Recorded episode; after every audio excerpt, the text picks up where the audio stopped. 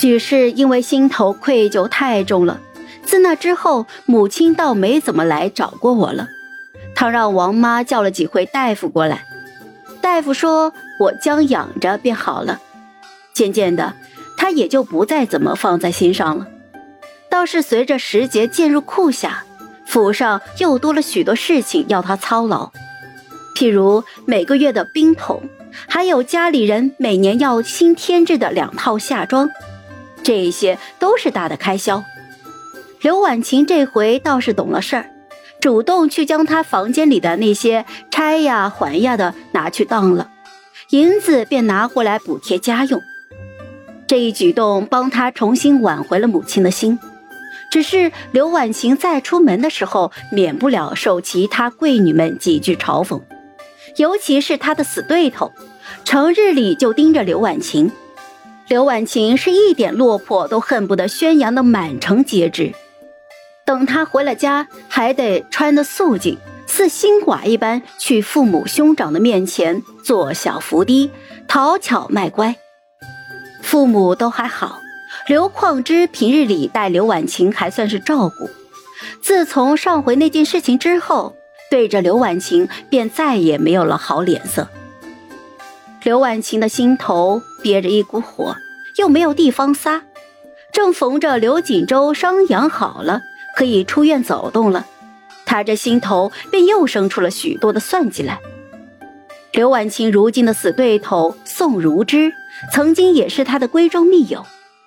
那女孩过去对待刘婉晴，那可谓是掏心掏肺的好，只因她心中恋慕着刘婉晴的好哥哥刘锦州。刘婉晴曾经在中间答应了替两个人搭上这桩姻缘，可又怕宋如之偿了心愿之后，便不再整日的围着他献殷勤了。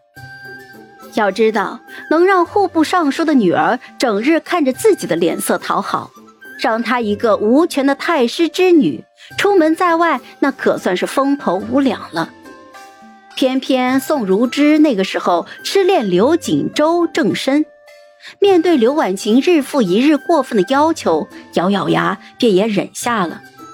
一直到刘婉晴将宋如之在席上托他转交给刘锦州的信件拆了，躲在假山后面一边大声的读，一边同侍女取笑，让心中忐忑离了宴会的宋如之听了个正着，方才知晓自个儿被刘婉晴给耍了。她一介高门贵女，让人这般捉弄，心头自然是对刘婉晴恨之入骨。从那之后，宋如之便处处与刘婉晴作对，便是不顾名声了，也得拢合着上京中的其他贵女一块儿排挤刘婉晴。刘婉晴的身旁虽然有几个忠实的追随者，但是架不住宋如之要发狠收拾她。回家哭的时候，回回都在院子里叫骂。他也从不瞧瞧自个儿是个什么玩意儿，哪里配得上我的二哥嘛？自己癞蛤蟆想吃天鹅肉，回头还怪到我头上了。那时的刘锦州护着他，见刘婉晴被宋如之这般的欺负，面对着宋如之就越发眉不是眉，眼不是眼了。宋如之和刘婉晴的仇也就结得越来越深了。哼，我若是那宋小姐，自己出钱出力的，整日里团团转，回头还讨不着好，那我呀，早就把那捉弄我的贱人套麻袋里装石头沉塘了。苏儿在我身边侦查的时候，忍不住小声的嘀咕了两句，我轻飘飘的瞥了他一眼，含笑警示道。慎言。他之所以这般的愤懑不平，无怪乎是今日去领冰桶的路上，正碰上了刘婉晴缠着刘锦州说他那恶毒的计划。好了，本集故事就说到这儿。有什么想对我们说的，欢迎在下方留言。那我们下期见。